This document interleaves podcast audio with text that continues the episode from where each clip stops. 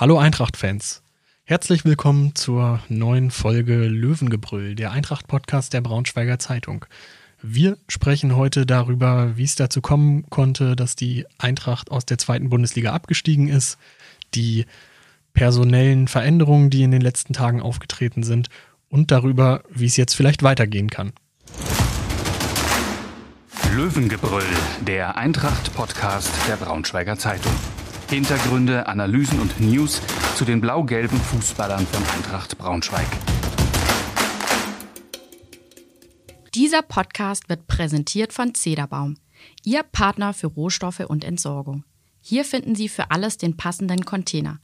Mehr Informationen unter www.zederbaum.de und auf Instagram unter zederbaum-de.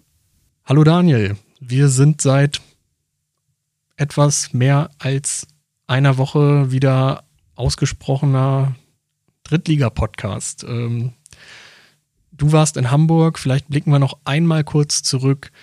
Ähm, ja, was war ausschlaggebend, dass die Eintracht das am letzten Spieltag nicht mehr umgebogen bekommen hat?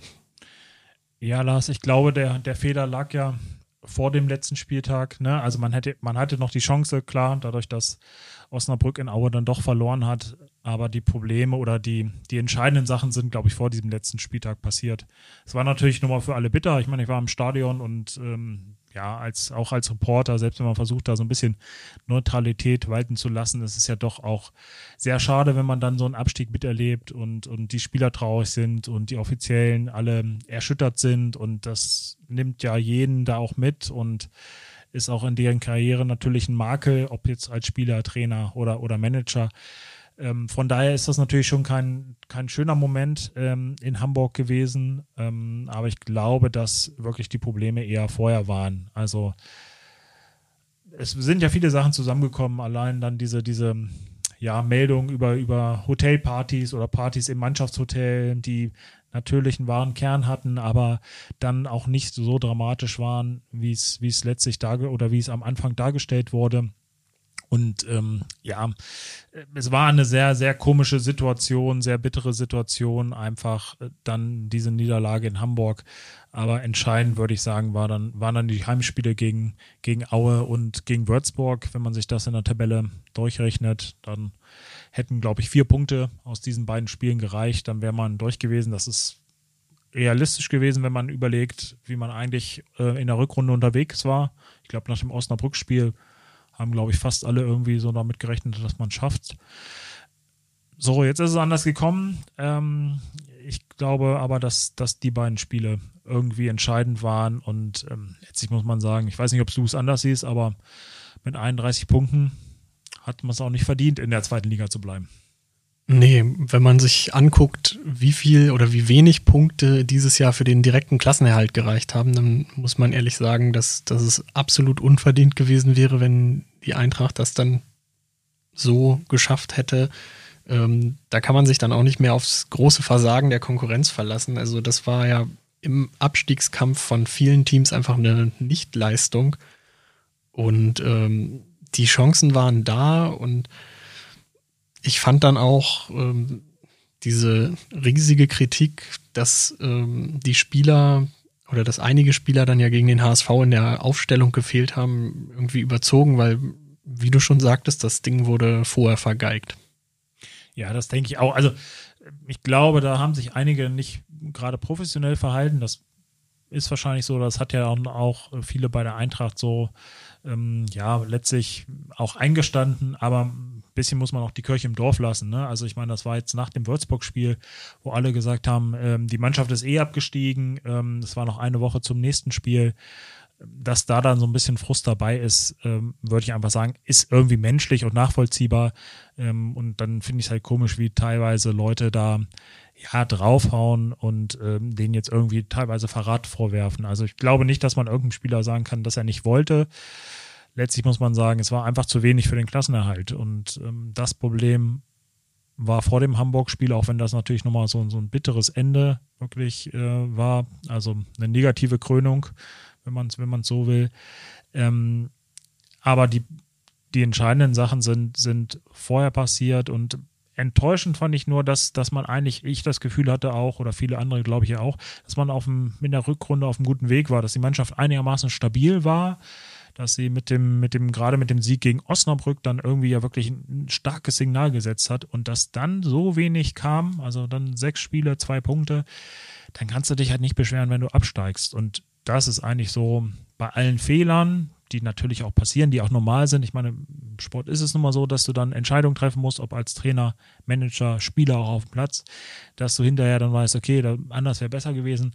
Aber das hat mich schon überrascht, dass die Mannschaft dann, nachdem sie eigentlich so in einer guten Spur war und äh, eine gute Chance hatte, diese, diese Klasse zu halten, ob jetzt über Relegation oder über oder direkt, ähm, dass sie dann doch so wenig geliefert hat in den letzten Spielen. Weiß nicht, Brian Behrendt, klar, ist vielleicht ein Faktor gewesen, aber ich weiß nicht, wie es du siehst. Es kann ja nicht an einem Spieler liegen, dass man dann auch wieder zusammenbricht. Nee, das würde ich auch nicht sagen. Also es war, war, ja über die gesamte Saison immer so ein Thema. Irgendwer fehlte immer, dann wurde das lautstark beklagt, dass, äh, dass dadurch irgendwie die Sicherheit verloren geht, die Statik. Aber das muss man eigentlich mit so einem großen Kader auch auffangen können und vor allem als Aufsteiger vielleicht auch über andere Tugenden, ähm, die die Eintracht dann ja auch in gewissen Spielen auch an den Tag gelegt hat. Genau, also man kann ja der Mannschaft jetzt wirklich nicht vorwerfen, dass sie, dass sie nicht die Leidenschaft oder die Mentalität irgendwie jetzt ähm, hat fehlen lassen über die ganze Saison. Also es gab gute Auftritte ähm, oder zumindest äh, Auftritte, wo der Kampfgeist, wo die Einstellung gestimmt hat, dass die Mannschaft ja wirklich ähm, zu, den, zu den Schwächeren in der zweiten Liga gehörte. Das hat man, glaube ich, einfach über die ganze Saison gesehen. Das konnten sie lange kompensieren. Viele Sachen sind auch erklärbar, haben ihre Gründe erstmal da, darin, dass du, dass du Aufsteiger bist. Das ist dann immer schwerer. Dann die spezielle Corona-Situation, ähm, die es vielleicht auch nicht einfacher gemacht hat ähm, für Truppen. Dann die Vorgeschichte. Wie gesagt, dass Würzburg mit runtergegangen ist, ist vielleicht auch keine Überraschung, wenn man überlegt, dass beide Teams ja auch so ein bisschen hochgerutscht sind äh, in der vorherigen Saison, weil die ja eher auf den hinteren Plätzen waren, als, als Corona losging und dann so nach vorne gespült wurden mit einem Lauf. Ist es vielleicht auch normal, dass es dann nicht so nachhaltig alles natürlich der Erfolg war. Ähm, lässt sich erklären, nichtsdestotrotz wurden natürlich Fehler gemacht, ähm, die einfach dann zu viel waren und dann Daniel Meyer ja auch den Job gekostet haben. Welchen Eindruck hattest du von, von Daniel Meyer? Aus meiner Sicht ein sehr, sehr kundiger Trainer, auch ein sympathischer Typ, aber in den letzten Wochen und Monaten hat man ihm schon angemerkt, dass es, dass ihm diese Situation auf jeden Fall zugesetzt hat.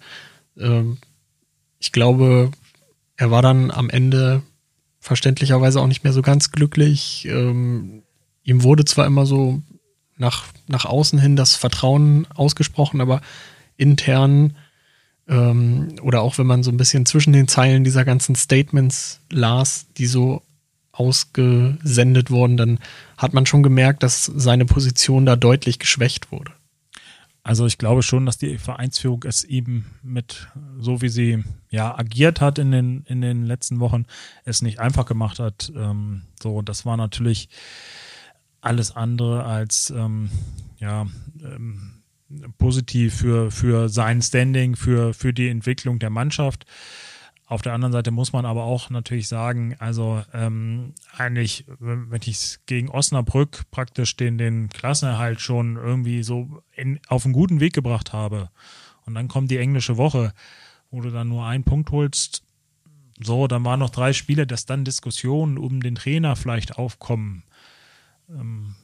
das ist jetzt auch nicht so überraschend und ähm, ich meine, andere Clubs im Keller haben, haben eher den Trainer gewechselt, teilweise mehrmals den Trainer gewechselt. Also er hat ja eigentlich schon jetzt die ganze Saison die Chance bekommen. Und klar, also auch die Vereinsführung muss sich da, wie sie agiert hat, in vielen Punkten, also ob es jetzt Aufsichtsrat oder Präsidium ist, ähm, sicherlich auch hinterfragen. Auch da wurden Fehler gemacht. Jetzt aber zu sagen, also man hätte es geschafft, wenn das jetzt nicht alles unruhig wäre, ich glaube, dann wäre es äh, wäre es auch zu einfach. Also ich meine, das gehört nun mal dem, in dem Geschäft dazu, dass irgendwie öffentlich über einen ähm, gestritten wird, diskutiert wird. Ich meine, wir spielen da auch eine Rolle, ohne Frage, aber ähm, ich glaube, dann da, dafür musst du dich als Trainer freimachen und ich denke, dass das auch so ein bisschen eins seiner Probleme war, dass er diese Sachen dann zu sehr an sich rangelassen hat. Und das fand ich ja überraschend. Also ich würde auch sagen, eigentlich ein, ein fachlich guter Trainer, konnte wirklich ähm, rhetorisch klar analysieren, wo die Probleme sind, was man vielleicht anders machen muss.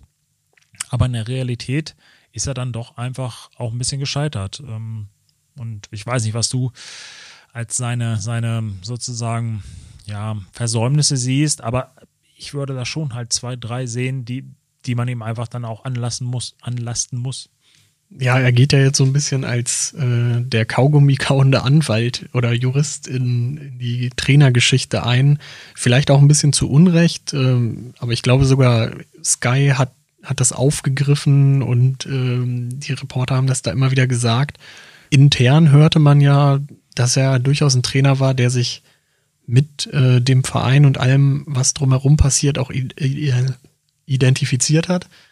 Und ähm, dass er durchaus auch lange Bürotage hatte, dass er auch bei den anderen Abteilungen irgendwie ein Interesse zumindest gezeigt hat. Ähm, Identifikation, die würde ich ihm jetzt nicht absprechen. Trotzdem war halt, glaube ich, hat er sich das ein bisschen zu einfach vorgestellt, seinen Weg da mitzubringen, diesen Ballbesitzfußball, dann sich Wunschspieler ranzuholen, die dann nicht so funktionieren, wie er sich das gedacht hat. Ähm, das hatte sich ja schon relativ früh, äh, früh abgezeichnet. Und ähm, dann hielt er trotzdem lange an dieser Dreierkette fest. Ähm, erst als er umgestellt hat, hat es gut funktioniert. Ähm, waren vielleicht auch so ein paar Eitelkeiten im Spiel und ähm, dann auch ein paar falsche Entscheidungen. Ja, ich glaube, das muss man einfach festhalten, dass das so war. Ähm, und er natürlich dann seinen Anteil hat. Deswegen glaube ich auch, dass man sich keinen Gefallen getan hätte, mit ihm in die dritte Liga zu gehen, weil ähm, er hat zwar noch Vertrag, aber ich glaube, er würde für keinen Neustart stehen. Es wäre sehr schwierig, irgendwie da so, so eine Euphorie zu entfachen und praktisch nach, wenn man jetzt nicht die ersten zwei, drei Spiele sofort alle gewinnt, so, dann hätte man gleich Diskussionen. Ähm, ich glaube, das wäre jetzt ähm, vielleicht in einer anderen Konstellation, wenn er jetzt schon drei Jahre bei Eintracht gewesen wäre, vielleicht den Aufstieg auch mitgemacht hätte von der dritten in die zweite Liga, dann wäre das nochmal eine andere Situation, über die man nachdenken könnte. Aber so muss ich sagen, habe ich jetzt auch keine wirkliche Alternative dazu gesehen, ähm, sich von ihm zu trennen. Und ich glaube, das ist auch so mein Eindruck, ähm, hätte er das wahrscheinlich auch selber gar nicht gewollt. Ähm, zumindest ja, wirkte es so zuletzt. Da muss man mal gucken, wie es weitergeht. Also jetzt erstmal die Trainerposten. Wir kommen ja gleich nochmal auf andere Positionen, die sich auch mhm. verändert haben, aber der Trainerposten ist jetzt der, der eigentlich am äh, ehesten besetzt werden muss. Ähm, Christian Neidhardt hat abgesagt ähm, am Montagabend, zumindest öffentlich. Weiß nicht, ob da noch was geht. Hättest, wie hättest du dieser Personalie gegenübergestanden? Meinst du, das wäre eine gute Lösung gewesen? Das wäre auf jeden Fall eine Lösung gewesen, die, glaube ich, das Umfeld auch ein bisschen milde gestimmt hätte. Gebürtiger Braunschweiger bei Eintracht in der Jugend gespielt, das hätte schon Charme gehabt und der hat ja auch in seinen Stationen, vor allem in Meppen, bewiesen, dass er aus wenig viel machen kann. Ähm, Spieler super weiterentwickelt, wie auch den hier, ich sag mal, vom Hof gejagten Dennis Undaff, der jetzt glaube ich, in die erste belgische Liga aufgestiegen ist, wenn ich richtig informiert bin. Und den Weg habe ich gar nicht so genau verfolgt. Mhm. Ich weiß nur, dass er, oder ist ja, glaube ich, einem bekannt, dass er in Meppen ja wirklich ähm, einfach ja, eine starke Entwicklung genommen hat unter Christian Neidhardt. Ne? Genau, also man, man hört ja auch von Christian Neidhardt sehr viel Gutes aus der, aus der Szene. Ähm, gilt als jemand, der, der offensiv Fußball spielen lässt, was ja auch ähm, in Braunschweig immer so ein so ein Credo ist, dass man sich so auf die Fahne geschrieben hat, dass es zum Selbstverständnis des Clubs gehört, dass immer Power auf dem Platz gibt. Das war ja im letzten Jahr auch so ein bisschen zu kurz gekommen, hatte ich das Gefühl.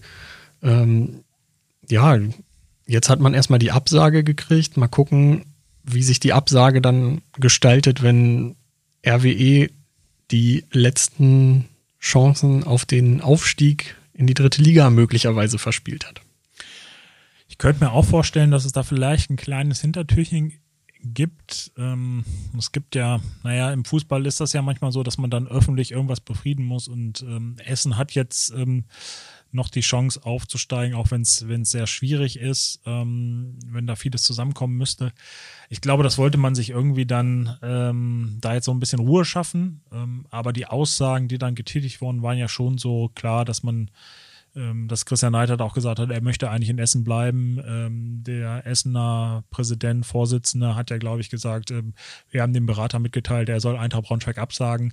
Also das sind ja schon Aussagen, die, die sehr deutlich sind und ähm, da bin ich gespannt, ob da vielleicht noch was möglich ist, zumal ähm, er noch Vertrag besitzt für die nächste Saison. Also auch wenn, glaub, wahrscheinlich auch wenn Essen nicht aufsteigen sollte und dann ja, wird es wahrscheinlich auch schwierig, äh, den da rauszuholen. Da muss man dann verhandeln, auch ein bisschen Geld in die Hand nehmen und gut, das ist dann so ein bisschen auch die Frage, ob die Eintracht dann jetzt sagt, wir setzen nochmal daraus, dass vielleicht ähm, sich in einer Woche die Situation noch ändert und äh, versuchen alles möglich zu machen oder wir haben noch einen anderen Kandidaten in der Hand. Ein paar andere werden ja auch noch gehandelt. Ja, ob die Eintracht so viel Zeit hat, das äh, verfolge ich mit Spannung wenn man jetzt weiter auf Neidhart wartet, ohne die Gewissheit hat, dass er auch äh, die Möglichkeit hat, rauszukommen und äh, wenn dann ja wahrscheinlich auch nur äh, die Möglichkeit hat, rauszukommen ähm, durch eine Ablösezahlung von Eintracht. Ob man sich dann nicht eher auf andere Kandidaten verständigt und eben irgendwie die genannten Bernhard Trares, Michael Schieles, Markus Kauczynskis und Alois Schwarzes dieser Welt äh, anfunkt und äh, auf die sichere Nummer dann geht oder Dirk, den. Dirk Schuster würde ich, glaube ich, noch einmal auf die Liste mit aufnehmen. Ich glaube, der hat ja auch eine Braunschweiger Vergangenheit und könnte ich mir auch vorstellen, aber wer weiß. Aber Dirk Schuster ist natürlich ein Trainer, der sehr auf fertige Spieler setzt, der eigentlich nicht so als der Entwickler gilt, der lieber gestandene Profis haben möchte, ob das der Braunschweiger Weg nach diesem Abstieg sein kann, ob das finanziell möglich ist, ich weiß es nicht. Aber du musst, glaube ich, jetzt gerade in der jetzigen Phase auch erstmal ja, vielleicht eine Basis legen, weil ähm, es ist ja schon sehr viel Unruhe im Verein, kommen wir gleich nochmal drauf zu sprechen. Ja, nicht nur, weil der Trainer jetzt weg ist, weil man abgestiegen ist. Ähm, man hat aktuell Vielleicht ändert sich ja das noch, bis wir ausgestrahlt werden. Äh, man weiß es nicht, jeden Tag kann ja was passieren. Ähm, noch irgendwie was an der Kaderzusammenstellung, aber im Moment sind zehn Spieler, die man unter Vertrag hat. Ähm, das ist nicht viel. Also ja, ich würde auch sagen, schön wäre jemand, wenn man, wenn man, wo man das Gefühl hat, da kann man was entwickeln, der kann hier irgendwie so, so einen Braunschweiger Weg etablieren oder dass man auf den zurückfindet das wäre gut. Auf der anderen Seite denke ich, ähm, die Gefahr ist natürlich schon groß, dass äh, man vielleicht, ähm, das hat man 2018 gesehen, ähm, ganz schnell unten landet in dieser dritten Liga, wo vieles möglich ist, gerade nach so einem Abstieg, gerade nach so einem, nach so einem Umbruch, der jetzt wieder ansteht. Und dann denke ich, ist vielleicht jemand wie Dirk Schuster, der eher auf so konventionelle, bewährte Sachen setzt, vielleicht gar nicht verkehrt. Muss ja auch nicht gleich immer jeder Trainer zehn Jahre hier bleiben. Ja, aber erstmal hat man keine Mannschaft. Ich glaube, da gibt's ja dann auch noch Fragezeichen, wie wird diese, wie wird die künftig aufgebaut? Und da ist die Trainerpersonalie wahrscheinlich ähm, an Prio 1, um das äh, so ein bisschen da den Fokus drauf zu legen. Ähm, Peter Vollmann wird ja den Kader zusammenstellen, obwohl ihm ja auch ähm, dann äh, die Kritik der Fans entgegenschlägt für dieses vergangene Jahr, für ähm, gewisse Aussagen, für, für gewisse Transfers. Aber der hat natürlich die Erfahrung als langjähriger Drittligatrainer, Drittligamanager. Ähm, und von daher glaube ich, dass die Situation mit 2018 nicht so ganz vergleichbar ist, weil da ist man ja wirklich mit einem Trainer, der keine Ahnung von dieser Liga hatte und vielen jungen, hungrigen Spielern, wie Henrik Petersen damals immer sagte, in die Liga gestartet und gefühlt ähm, so ein bisschen sehenden Auges dem Abgrund entgegengerudert. Ja, ich glaube schon, dass ähm, natürlich die Erfahrung von Peter Vollmann ein großer Vorteil sein kann. Ähm, ich glaube auch, dass äh, Dennis Krupke, der ihn ja so als eine Art Kaderplaner, ähm, Scout in, Anführungsstrichen vielleicht äh, zur Seite gestellt wurde, da auch eine Hilfe sein kann. Ähm, aber die Situation ist natürlich sehr ja, komplex im Moment und auch sehr explosiv bei der Eintracht. Man sieht es ja, ähm, nicht nur der Trainer ist weg, sondern es sind jetzt auch mehrere Aufsichtsratsmitglieder ähm, zurückgetreten, darunter Frank Fiedler, der Vorsitzende äh, und äh, Sponsor von VW Financial Services. Das ist ja schon ähm, ja ähm, ein großer Einschnitt. Dazu noch Tobi Rau, der im, als Ex-Nationalspieler und ehemaliger Profi ähm, ja auch so ein bisschen die sportliche Kompetenz verkörpert hat im Aufsichtsrat. Auch der ist weg. Thomas Ritterbusch noch. Ähm, dann ja ein, zwei, ähm, die vielleicht auch da damit liebäugeln, irgendwie ihren Posten aufzugeben oder aufgefordert werden, ihren Posten aufzugeben. Es gab ja auch diesen diesen offenen Brief ähm, der einer Fangruppe. So, also es sind viele sehr komplexe Themen, die ähm, natürlich so eine Situation schaffen, wo man nicht weiß, was ist in zwei Tagen. Und prinzipiell würde ich sagen, zurück zu Peter Vollmann, ja, das könnte helfen, aber er ist natürlich auch ein bisschen angegriffen und viele würden ihn jetzt auch gerne so schnell wie möglich weghaben. Ähm, da gibt es ja auch viele Wortmeldungen im Internet, ähm, die sagen, der gehört auch praktisch ähm, nicht mehr zur Eintracht oder sollte nicht mehr zur Eintracht gehören. Klar, ist ein Ansatz, weil er auch Fehler gemacht hat, aber äh, ich würde auch da eine große Gefahr sehen. Von daher ist ein bisschen abzuse schwer abzusehen, wo geht gerade die Reise hin. Und das, das macht mir doch ein bisschen Sorgen, muss ich sagen. Ja, aktuell sind, glaube ich, wie viele Spieler unter Vertrag? Zehn. Zehn Spieler. So, haben. so über den Daumen und die Vorbereitung müsste ja eigentlich schon in drei bis vier Wochen starten. Wenn man eine komplett neue Mannschaft hat, dann braucht man vielleicht auch ein bisschen mehr Zeit. Ähm, ja, die sollten jetzt mal langsam loslegen, glaube ich. Ja. Naja, und es ist ja auch so, dass ähm, gerade aus der Eintracht-Initiative und der, der Fanabteilung auch viele Forderungen zu, und auch Kritik kam, teilweise auch zu Recht, ähm, weil natürlich da viele Sachen nicht gut gelaufen sind. Allerdings muss man natürlich dann auch mal so ähm, zeigen, ja, wo soll der Weg hingehen? Also es ist ja immer einfach etwas abzulehnen, aber dann muss man auch irgendwie zeigen, äh, was die Alternativen sind. Und die kann ich im Moment noch nicht erkennen. Vielleicht bricht jetzt irgendwie einiges auf, auseinander das kann dann auch wieder gut werden, aber die Gefahr besteht natürlich, ähm, dass man nicht die Teile wieder vernünftig zusammenfügt. Ähm, und das wäre natürlich für so einen Neustart in der Drittliga unter den Bedingungen sehr schwierig. Von daher bin ich auch gespannt, wie es bei Peter Vollmann weitergeht. Und meiner Meinung nach ähm, wäre es jetzt schon, glaube ich, gut, wenn, wenn er diesen Kader in der Hand nimmt, weil ich jetzt auch oder die Kaderplanung in der Hand nimmt, weil ich jetzt auch noch nicht eine überzeugende Alternative auf der Position gehört habe. Ähm, und wenn, müsste sie dann re relativ schnell kommen, weil natürlich, ähm, wie du schon gesagt hast, die Zeit drängt. Also Vorbereitung muss in ein paar Wochen losgehen, ähm, der Kader muss stehen, alle anderen Teams ähm, äh, fallen an ihren Aufgeboten ähm, und die Eintracht steht noch relativ blank da. Ne? Ja, und man hat jetzt ja auch nicht das Gefühl, dass die Menschen Schlange stehen, um die ganzen frei gewordenen Posten bei der Eintracht zu besetzen.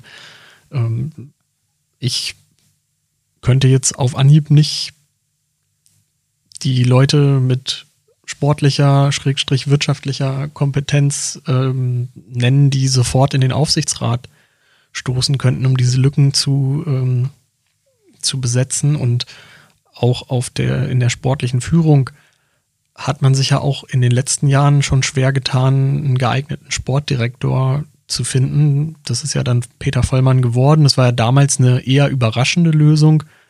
Und ähm, ich glaube, die Situation gestaltet sich jetzt ganz ähnlich und auch auf der Trainerposition, wenn man jetzt schon, ich sag mal, so gehört hat, so Neidhardt ist der Favorit, wie ist es dann mit den anderen Kandidaten? Gucken die sich anders, äh, anderweitig um? Das ist ja auch die Frage, ob man jetzt nicht ähm, sich auf eine Lösung intern vielleicht sogar schon so zu sehr festgelegt hat und die jetzt gar nicht bekommt und dadurch noch mehr Zeit verliert. Und man darf, glaube ich, auch nicht vergessen, dass die Spieler natürlich auch ähm, das alles mitbekommen. Also die werden jetzt auch nicht Schlange stehen, um bei der Eintracht im nächsten Jahr zu spielen. Ähm, da gab es ja auch Vorkommnisse ähm, nach dem Würzburg-Spiel, dass da äh, von einer, von gewissen Fans ähm, irgendwie das Mannschaftshotel angegriffen wurde Ähm, die Situation war sowieso schwierig, dass viele Spieler gar nicht angekommen sind in Braunschweig durch Corona. Das, das haben viele andere Standorte im Fußball auch gehabt, das Problem.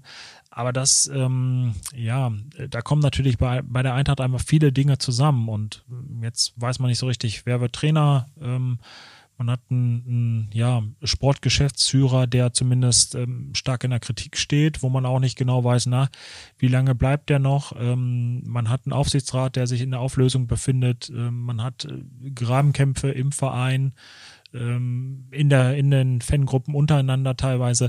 Also das, das ist schon eine sehr schwierige Lage, die natürlich dann auch so einen Spieler vielleicht ähm, bewegt, zu sagen, naja, bevor ich mich jetzt darauf einlasse, ähm, dann gehe ich für das gleiche Geld lieber woanders hin, wo ich weiß, ähm, mit wem ich zu tun habe und ähm, spiele da meinen Fußball. Weil das muss man, glaube ich, auch sagen, modernen Fußball, dass jetzt, dass jetzt die Leute sagen, oh Mensch, ähm, Eintracht Braunschweig ist so ein toller Verein, da will ich unbedingt hin. Ähm, ich glaube, die Zeiten sind auch vorbei. Ja, vielleicht ja nach Uerdingen oder zu Türkgücü, da wo es tendenziell immer. Ja, das muss ja jetzt vielleicht nicht sein, aber es gibt ja noch ein paar andere Clubs auch mit Tradition. Ja, Daniel, was, was ist denn so deine Perspektive oder wo siehst du denn die Perspektive für die Eintracht? Was muss jetzt in nächster Zeit passieren? Wer wären so die geeigneten Kandidaten für dich, die, die eben diese frei gewordenen Stellen besetzen könnten? Und was braucht vielleicht auch der neue Kader für die Saison in der dritten Liga?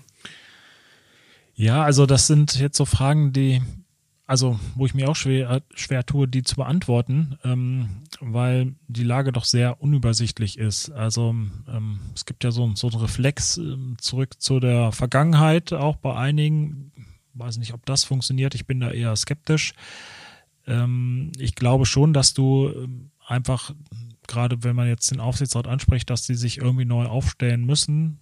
So, das, das haben, glaube ich, die letzten Monate gezeigt du brauchst da halt beides. Du brauchst auf jeden Fall auch wieder so einen Ersatz für Tobi Rau in der Sportkompetenz. Da gibt es ja ein paar ehemalige Eintracht-Spieler. Vielleicht findet man da den einen oder anderen, der sich damit reinsetzt oder zwei, die dann irgendwie zumindest ihre Meinung abgeben können. Und dann brauchst du natürlich, musst du die Sponsoren an dich binden. Ähm, da gehört auch Volkswagen dazu.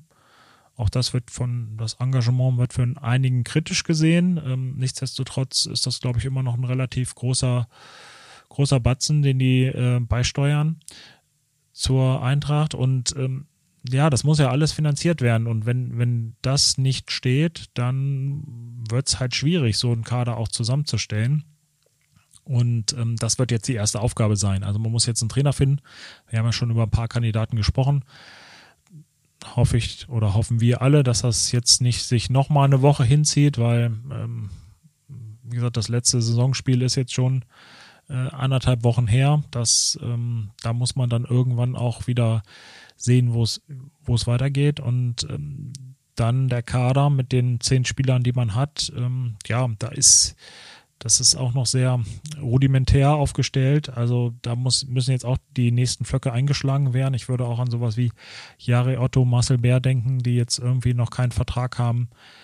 Äh, Danilo Wiebe, glaube ich, äh, das sind so drei Spieler, ja, die haben eine gute Qualität für die dritte Liga, die, die kennen den Club. Ähm, ich fand auch, dass die alle auch keine so schlechte Entwicklung genommen haben. Ich glaube, es sind auch welche, die jetzt irgendwie nicht stunken machen, die sich irgendwie in so ein Team einfügen können.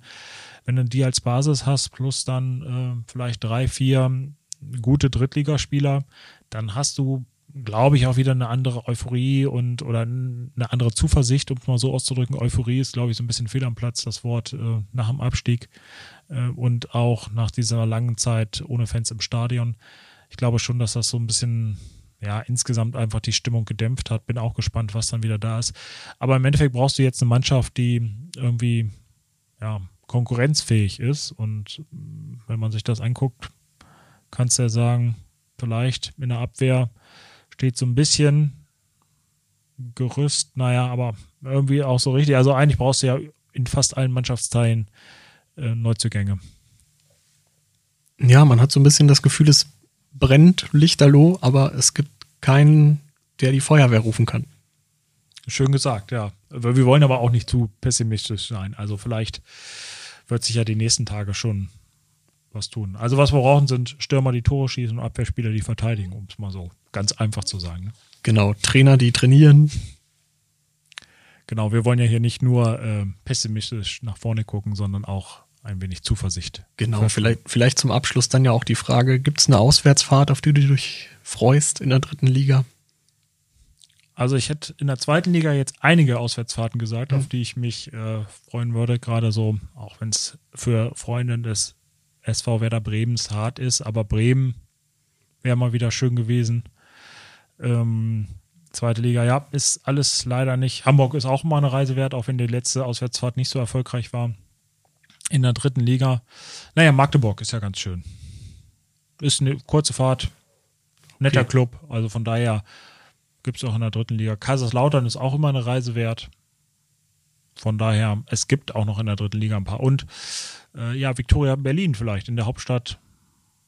War wir lang nicht mehr, vielleicht nicht bei der Hertha und bei Union dann mal, sondern mal einen anderen Club zu erleben, ist ja vielleicht auch ganz schön. Mit ehemaligen Braunschweigern, wenn sie denn noch da sind, wenn man gegen genau. sie spielt. Ja, das ist doch ein schönes Schlusswort. Dann ähm, warten wir mal die Entwicklung bei der Eintracht ab und melden uns demnächst wieder mit dem Löwengebrüll.